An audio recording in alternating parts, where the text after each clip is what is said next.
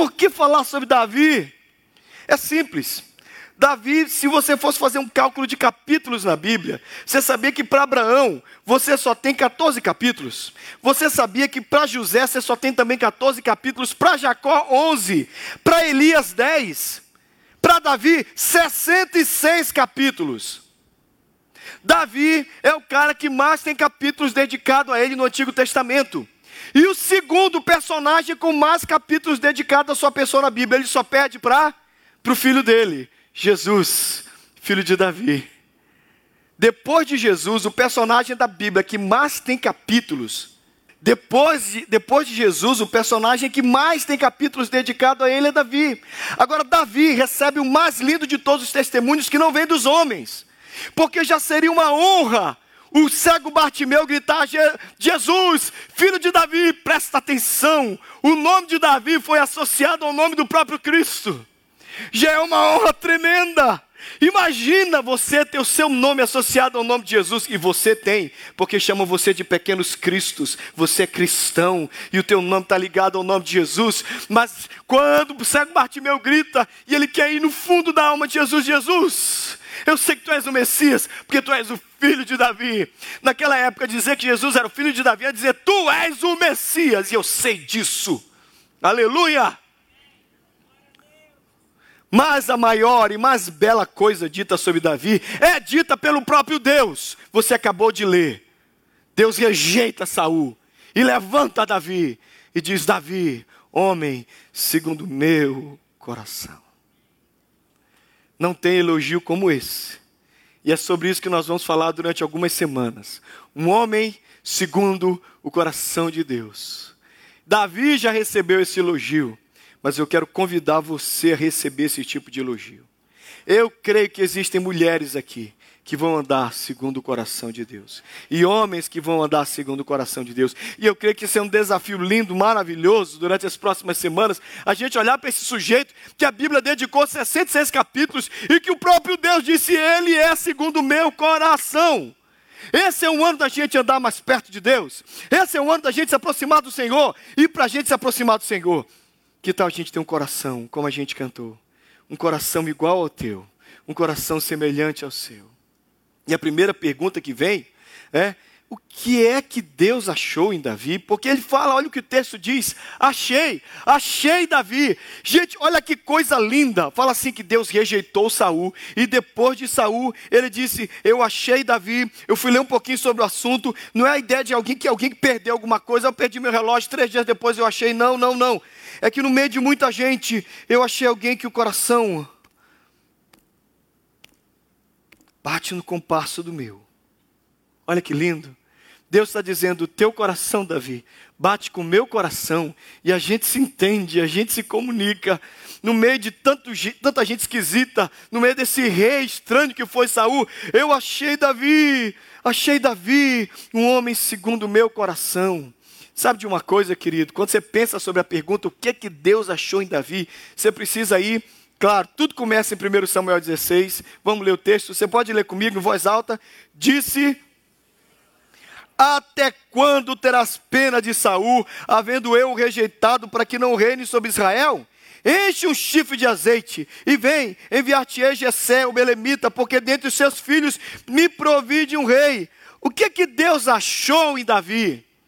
Simples, para início de conversa, uma resposta meio esquisita, mas é essa mesmo. O que ele não havia achado em Saul. Ele rejeita Saul. Deus rejeita Saul e eu não estou dizendo que Saul foi para o inferno. Olha para cá. Não estamos falando de salvação. A Bíblia não diz se Saul vai para o céu ou para o inferno, e eu não vou entrar nessa discussão. E eu acho também você não deveria entrar, porque você não tem como saber quem vai para o céu ou para o inferno. Então você cuida da sua vida. A gente, tem essa, a gente tem essa mania perigosa de ficar dizendo quem vai para o céu e quem vai para o inferno. Aquele foi, aquele não vai, aquele pecou. Olha, irmão, não sei de nada não, viu? Você pode olhar para um caixão e ter certeza que aquele sujeito foi endereçado para o céu e ele foi para o inferno. E eu, talvez você pode olhar para alguém que você tem certeza que vai para o inferno e Deus manda para o céu. A única certeza de salvação que nós temos é o nome de Jesus e a fé em Jesus. A aparência não salva ninguém. É Cristo na sua vida. Mas quando eu olho para Saul, eu vejo que Deus o rejeita, não no sentido de mandá-lo para o inferno, mas rejeita para uma missão, para um cargo. Deus chama Saul.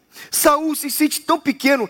O pai de Saul perde uma jumenta. Jumentas naquela época eram coisas importantes. Aí Saul sai atrás das jumentas do pai dele. E ele vai, depois de alguns dias, ele vai parar na cidade onde está Samuel. Na cidade de Samuel falam para ele: tem um vidente, tem um profeta, aí vai lá falar com ele. Quando ele chega com o profeta, o Espírito do Senhor que tinha falado um dia antes com Samuel diz: Esse é o novo rei. O povo tinha pedido um rei, mas eles não pediram um rei porque eles queriam honrar o Senhor, eles queriam um rei para ser como as demais nações. O pedido tinha motivação errada. Foi o que eu falei semana passada: a pior coisa é você pedir com motivação errada. Pior coisa que existe é você pedir algo com coração, com o coração cheio de motivações perigosas. O povo pediu um rei, mas eles não queriam somente um rei, eles queriam ser como as demais nações, e Deus tinha dito para eles: vocês vão ser comigo, eu vou ser o rei de vocês. Quer um rei, tá bom. E Deus dá um rei para eles. O cara do ombro para cima era mais alto que todo mundo. Bonitão, o estereótipo, o protótipo, a ideia do poderoso rei que eles precisavam. Mas Saul começa a pisar na bola e pisa feio. O coração de Saul tem um problema. Deus rejeita o orgulhoso. E o coração de Saul começa a se encher de orgulho. As decisões de Saul. Saul começa muito bem. Você sabia que no dia da, da ordenação de Saul, no dia que ele vai ser ungido rei diante de todo Israel, sabe onde é que Saul está? Quem lembra? Onde é que Saul se escondeu? No meio das bagagens, Ezequias. Saul está no meio das bagagens. Aquele era, ele já tinha sido ungido alguns dias antes. Aquele dia era só para confirmar. Ele já sabia que ele ia ser rei. Ele já sabia porque Samuel já tinha derramado óleo nele. Ele sabia por vários motivos que ele seria chamado rei naquele dia. Mas ele está lá no meio da bagagem. E da bagagem tirou Saul. E ali ele é ungido diante de todo Israel. E ele se torna rei de todo o povo. Bênção, maravilha, glória a Deus. Ele começou muito humilde, mas olha para cá. Querida, a questão não é começar humilde. O desafio é permanecer humilde. Eu conheço um bando de gente que começa muito, muito, muito humilde. Começa muito pequeno, com o coração muito quebrantado, mas ao longo dos anos vai crescendo, irmãos, o orgulho cresce dentro da gente, a gente nem percebe. Só o Espírito Santo pode estourar essa nossa bola. Só o Espírito Santo pode estourar esse, esse, nosso orgulho, esse balão que a gente vai criando, vai enchendo e vai se sentindo. E depois de um tempo a gente se acha, a gente se acha.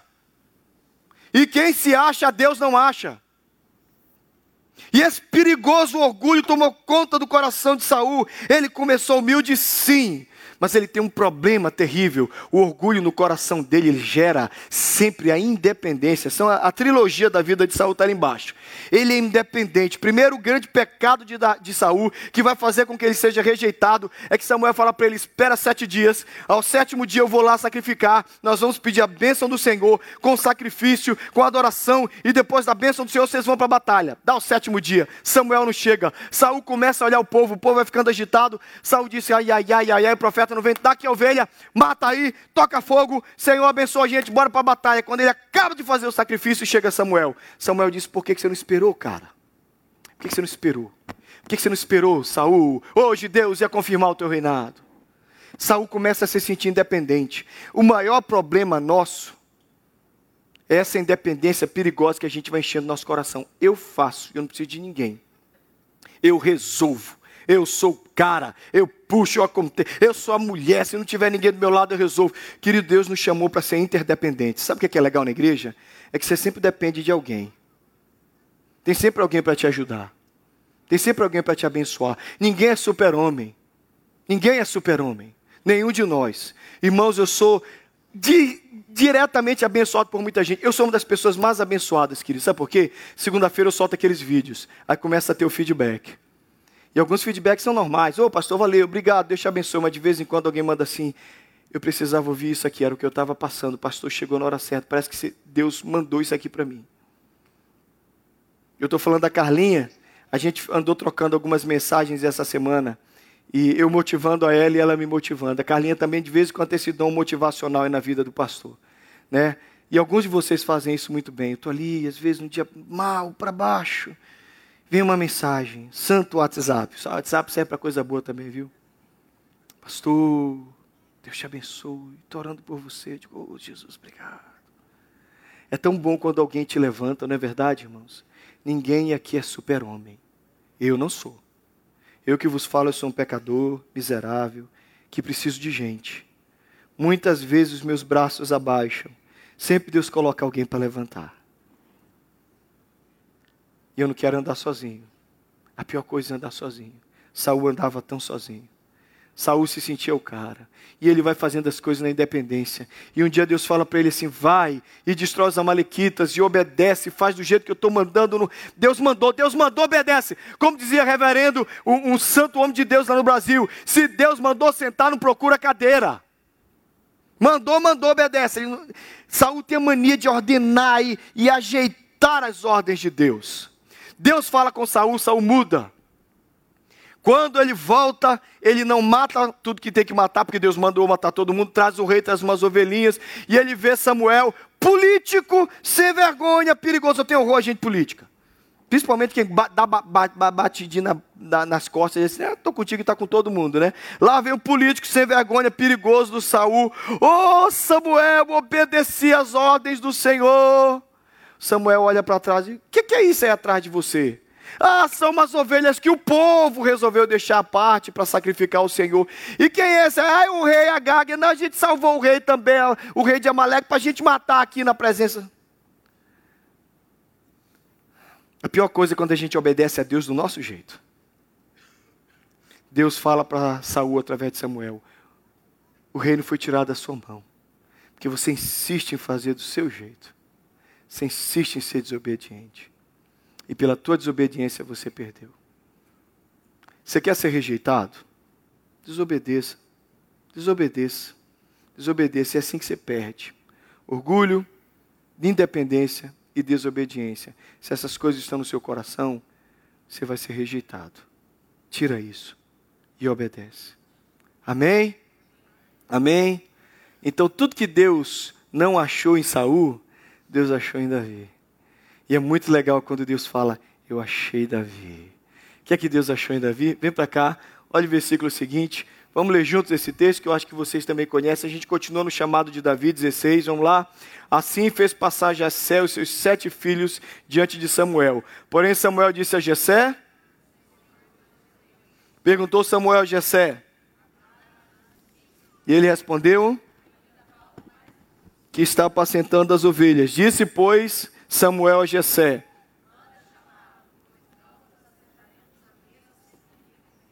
Gente, o profeta era uma celebridade.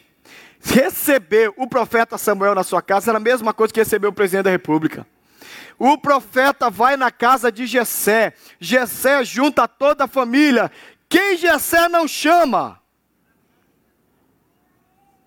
Por que Jessé não chama Davi? Oi? É um menino, ele não é nada. Quem dá a ideia para esse menino? Oh, gente. A primeira coisa que Deus achou em Davi e que ele precisa achar em todos nós, e que é justamente o oposto do que ele achou em Saul.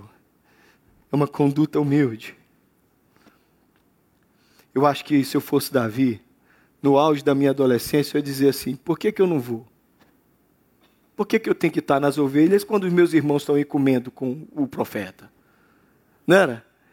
Poxa, tem nada disso. Davi, vai cuidar das ovelhas. O profeta está vindo aqui em casa e seus irmãos mais bonitos, mais fortes, mais tremendos, mais blá blá blá, eles vão estar aqui. Você cuida das ovelhas. Davi está lá. Davi está cuidando das ovelhas. Coração humilde. Sabe por que, Davi tem um coração humilde? Eu acho que Davi acredita em algo que você e eu precisamos. Porque está escrito confiante e dependente. Olha aqui para mim. Davi sabia que o que é nosso, ninguém tira da gente. O que é nosso, ninguém tira da gente. Era o coração de Davi. Davi disse: Eu não sei porque que o profeta está vindo, não me deixaram ficar, também eu vou lá cuidar das ovelhas. Davi está lá. Aí chama lá os filhos, aí vem a, a lista, chega os filhos bonitões. Ah, Aí o primeiro filho que aparece, a cabeça de Samuel está em. Onde é que está a cabeça de Samuel? Como é que Samuel vê um rei? Como Saul, forte, poderoso, alto, bonito. Aí olha lá para o cara, esse é o rei, está aqui diante de mim, ungido do Senhor, o Espírito Santo fala dentro dele. Eu o rejeitei. Presta atenção, esse rejeitar nesses textos não tem nada a ver com jogar no inferno. Lembre-se, é dizer, esse não serve para o cargo. Sai. Traz o segundo. Não. Terceiro. Não, não, não. No final, acho que Samuel já estava em crise. Rapaz, eu não estou mais ouvindo a Deus direito. Porque Deus mandou vir aqui e não está ninguém. Acabou os filhos. Olha para cá. Eu acho que Jessé falou assim. Acabaram. Seus filhos acabaram? Ah, os filhos homens acabaram. Os machos, os bons, os ó, ponta firme, acabaram. Acabou os filhos. Profeta, tem um menino. tem um moleque. Está lá cuidando dos ovelhas. Eu nem chamei porque eu tinha certeza que você não queria ver. Manda chamá-lo. Traz aqui. Como Deus é bom, irmãos. Eu fico pensando naquele menino entrando. Os irmãos poderosos, mais fortes, talvez já desprezaram esse menino e ele vai ser desprezado de novo na situação de Golias, ele vai ser de novo desprezado. Mas entra o menino, e esse menino entra para lembrar para a gente que quem honra a gente é o Senhor e não os homens. E que quem levanta a gente é o Senhor e não os homens. E que quem cria situações na nossa vida para que as coisas aconteçam é o Senhor e não os homens. E que a gente precisa descansar nisso.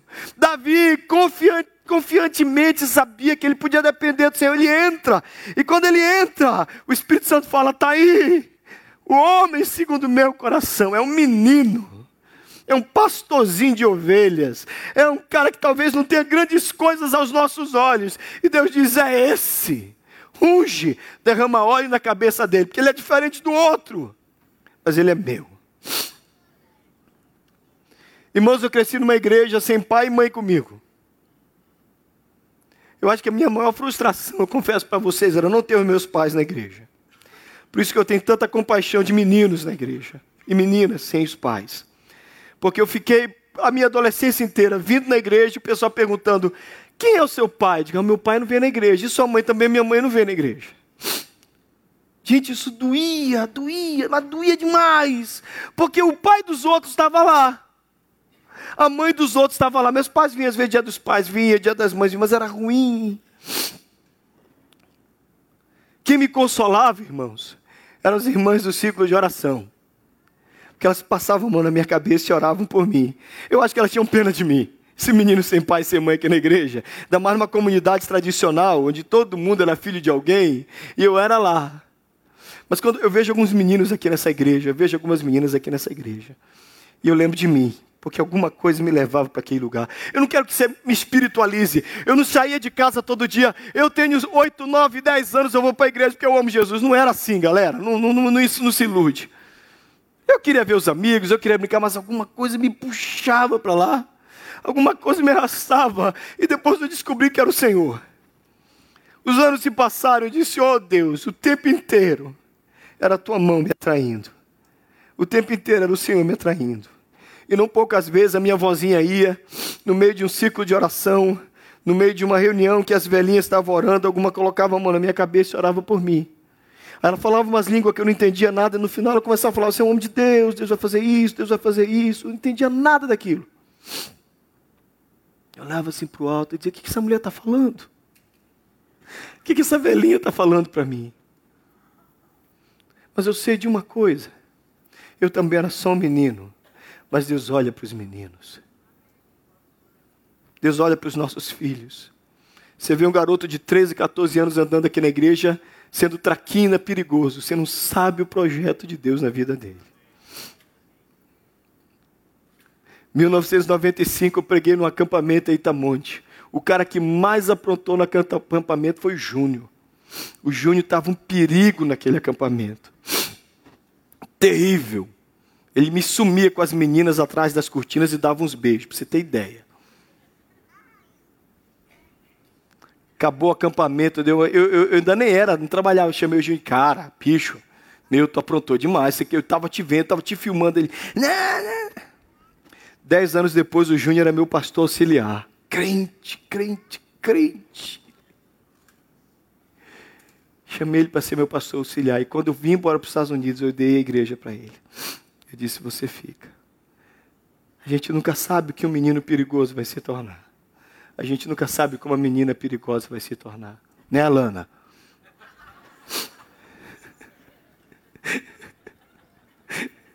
A gente só sabe que Deus tem um projeto. Entra o menino, um projeto de homem. Um projeto de homem. Ele não é grande coisa, mas Deus diz: ajoelha, derrama óleo na cabeça dele, chama de rei. Chama de rei, porque o que eu chamei eu vou fazer acontecer. Olhe para os seus filhos. Deixa Deus falar com você sobre os seus filhos. Tem alguns Davis no colo de vocês. Tem alguns Davis nos ventres, no ventre de vocês. Às vezes tem um Davi virando de cabeça para baixo aquela classinha lá. É para se um dia você olhar para ele, Jorge, você dizer: Quem te viu? Irmãos, um dia eu dei tanto trabalho no ensaio do teatro de Natal que a irmãzinha sentou a cadeira. Ela, eu, lembro, eu lembro muito bem da cena. Ela virou a cadeira, sentou de frente, ela cruzou os braços e disse: Thales, pelo amor de Deus. Ela começou a chorar. Irmãos, ela chorou falando o meu nome. Daquela época eu já provocava quebrantamento nas pessoas, irmãos. Desde aquela época eu já provocava. Ela cruzou, eu lembro que ela cruzou os braços. Ela falou assim: Thales, pelo amor de Deus, fica quieto para a gente ensaiar. Ela não tinha meu pai e minha mãe para reclamar. Minha vozinha eventualmente aparecia na igreja. Mas eu estava lá. Atraído não sei por quem. Ou eu sei muito bem, mas na época eu não sabia. A graça eterna do Senhor, a graça irresistível, que é mais forte do que nós, que nos atrai, que cuida da nossa vida, atraiu aquele menino para dentro da casa, o olho na cabeça dele, o profeta dizia: Esse é o novo rei. E os irmãos falaram: Como assim? É isso mesmo, tá maluco? Como assim esse moleque é o rei?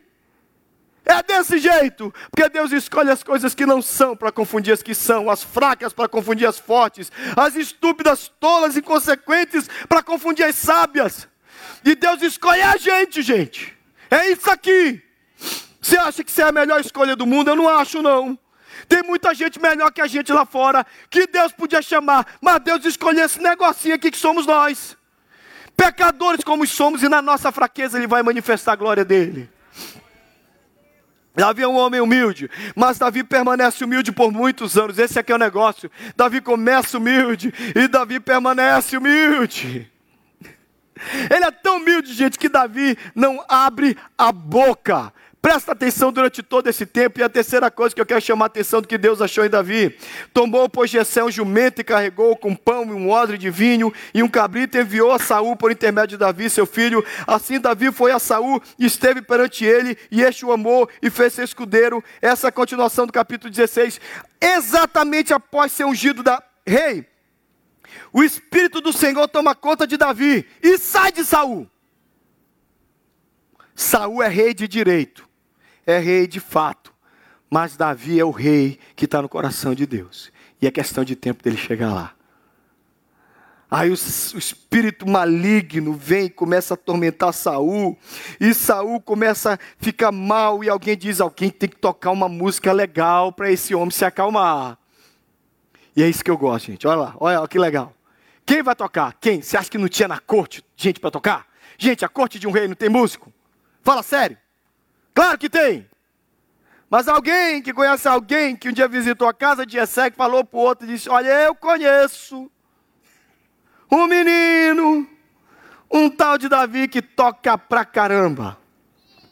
Traz ele aqui. O que é seu é seu.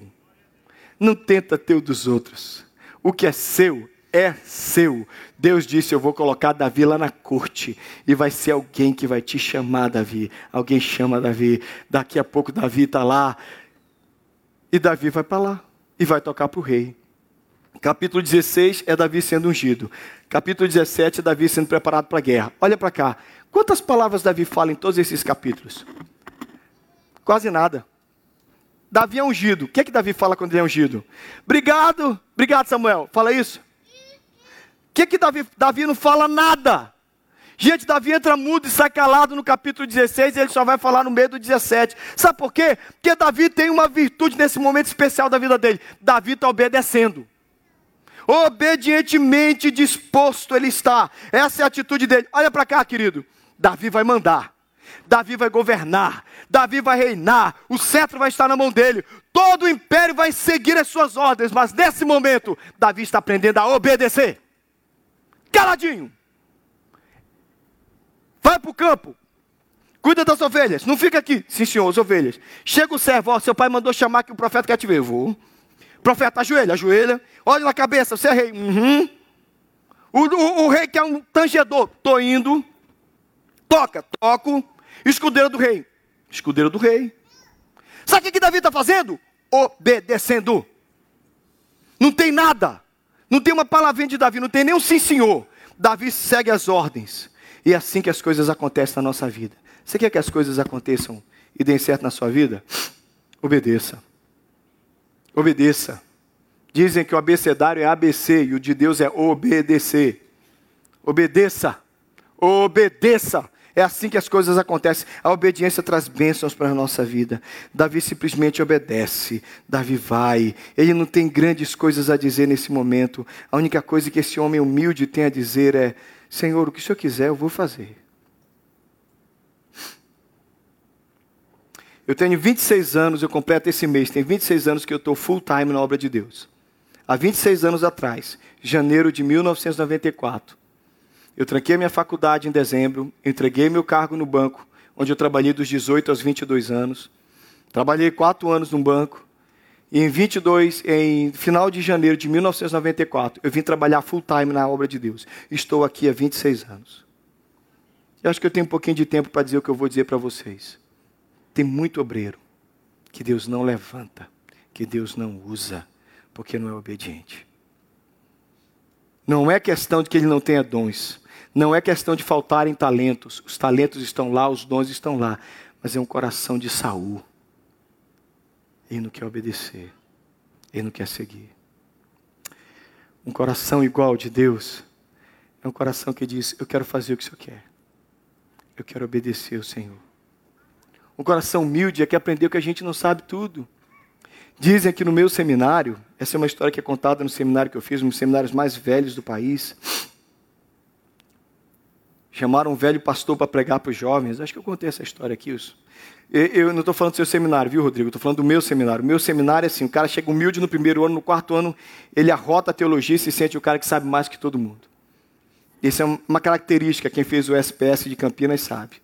Então, o quartanista, a pior coisa é você pregar no quarto ano, porque os caras medem a métrica do seu sermão, terríveis, críticos ao extremo, incrédulos às vezes por causa de tanta teologia e levaram um velhinho para pregar, um pastor muito velhinho, ele olhou para aquele grupo de, de teólogos, primeiro, segundo, terceiro e quartanistas, e disse: Eu confesso a vocês que eu não estou à vontade de pregar para vocês essa manhã.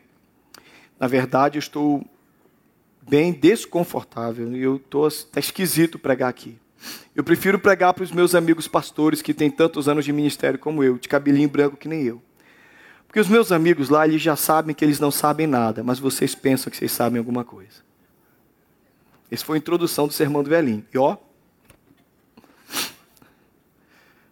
os anos estão passando. E quanto mais o tempo passa, mais eu sei que eu não sei. E quanto mais a gente sabe que a gente não sabe, mais humilde a gente fica. O coração de Davi era humilde e obediente, porque uma coisa é ligada à outra. Quanto mais humilde você é, mais obediente você será. Quanto mais você disser, eu não sei, eu preciso da sua graça. Eu não sei, eu preciso da sua ajuda. Os anos vão se passar. Um dia Davi, já rei, poderoso, rico, firmado, doze tribos debaixo do seu cetro, reinando absoluto. Ele diz: Eu vou fazer um templo para Deus. O profeta Natan fala: Vai, meu filho, faz tudo que está no seu coração, mas de noite. De noite Deus vem a Natan e diz: Olha, não é isso não, volta e diz para ele que não é para ele fazer. Presta atenção, profeta, uma coisa aqui sobre Natan que a gente precisa aprender a gente precisa aprender a voltar atrás quando a gente dá incentivo para coisa errada. Natan é um homem de Deus. No outro dia, Natan, com o risco de ser um profeta fraco, ele diz: Olha, ontem eu disse para você fazer o que você quiser, mas Deus me visitou em sonho e disse: Davi, você não vai fazer tempo nenhum para mim. É o seu filho. E aí Deus fala para ele: Eu te tirei de, de trás da malhada e fiz você quem você é.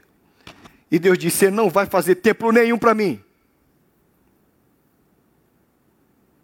Davi sai dali da proibição do templo e Davi podia ficar bem.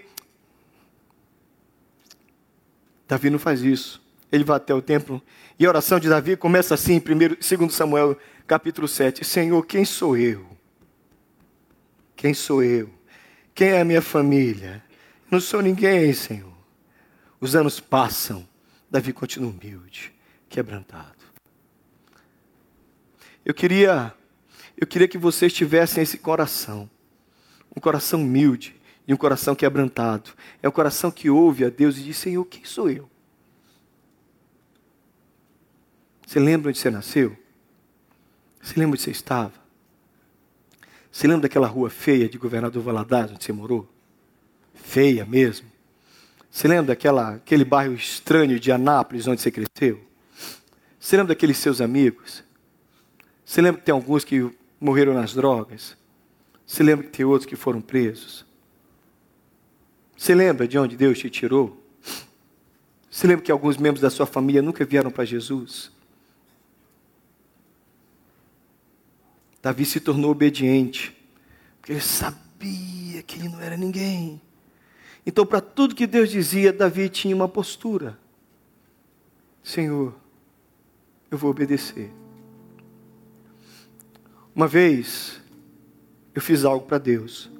Eu queria convidar você a fazer isso um dia. Eu me ajoelhei no meu quarto. E eu peguei uma folha em branco. E eu escrevi meu nome no final da folha. Eu assinei embaixo. E eu apresentei aquela folha ao Senhor.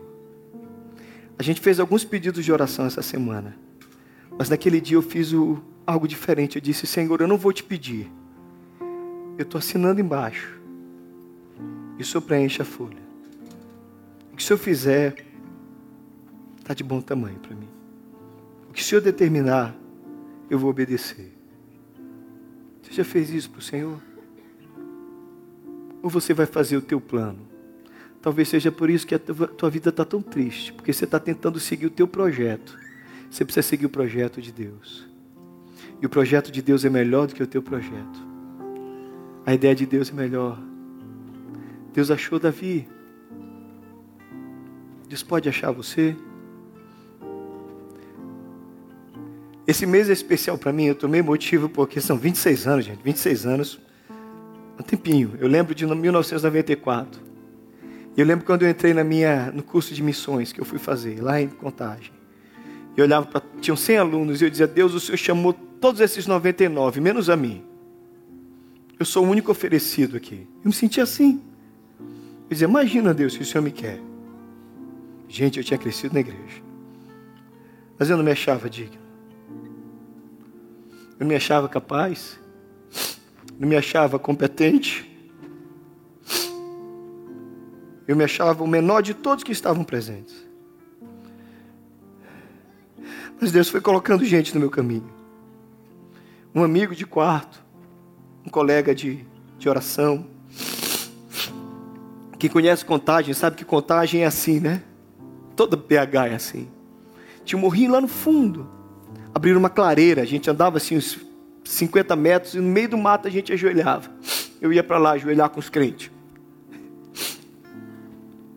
E não poucas vezes alguém me abraçava e dizia: Eu sei o que você está pensando.